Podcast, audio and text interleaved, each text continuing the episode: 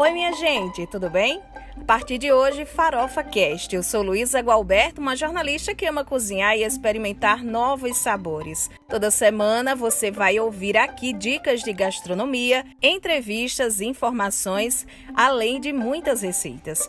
E para começar, vamos ao tema do nosso primeiro episódio: comida de verdade. Você em algum momento da vida pensou em começar uma dieta ou ter uma alimentação mais saudável e aí parou para pensar ah, mas custa caro. Para comer saudável, tem que comprar e consumir produtos light, diet ou veganos?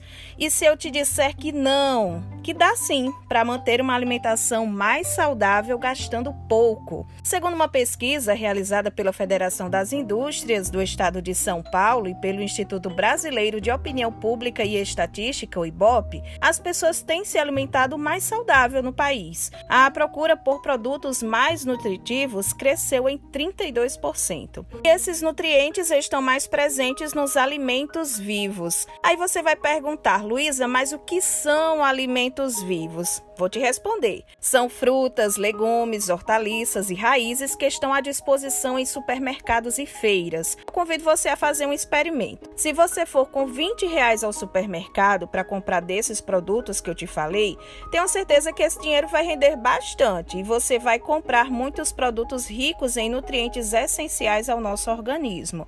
E aí já pensou quando a gente faz compra naqueles dias que tem promoção de frutas e verduras? Aí é para se esbaldar mesmo, né, minha gente. Semana passada eu fui ao supermercado e o quilo da macaxeira ou aipim, e aí o nome vai variar de acordo com a região, estava custando R$ 1,49. Essa macaxeira dá para fazer tanta coisa, minha gente, mas tanta coisa que o céu aí é o limite. Só alguns exemplos. Dá para fazer purê, comer cozida com manteiguinha, já pensou?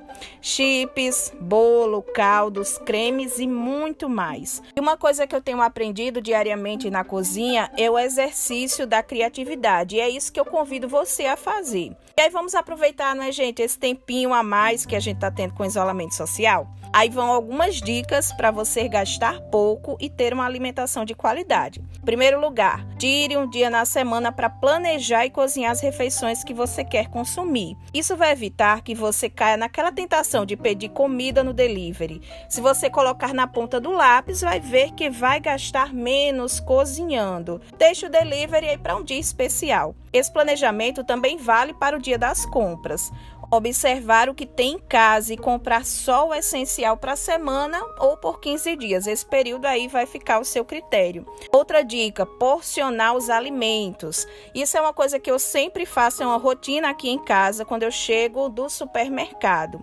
Eu porciono todas as carnes que eu compro em saquinhos próprios para o congelador. Se a carne, frango, porco ou peixe estiver congelado, você vai deixar na geladeira até descongelar. E aí depois disso, você divide as porções de acordo com as pessoas que moram na sua casa. Só aí é que você vai colocar no congelador e tira só quando for cozinhar. E um detalhe importante: descongelamento só na geladeira. Nada de deixar em temperatura ambiente, viu? E aí você vai perceber que dividindo essas porções, a proteína vai render muito mais.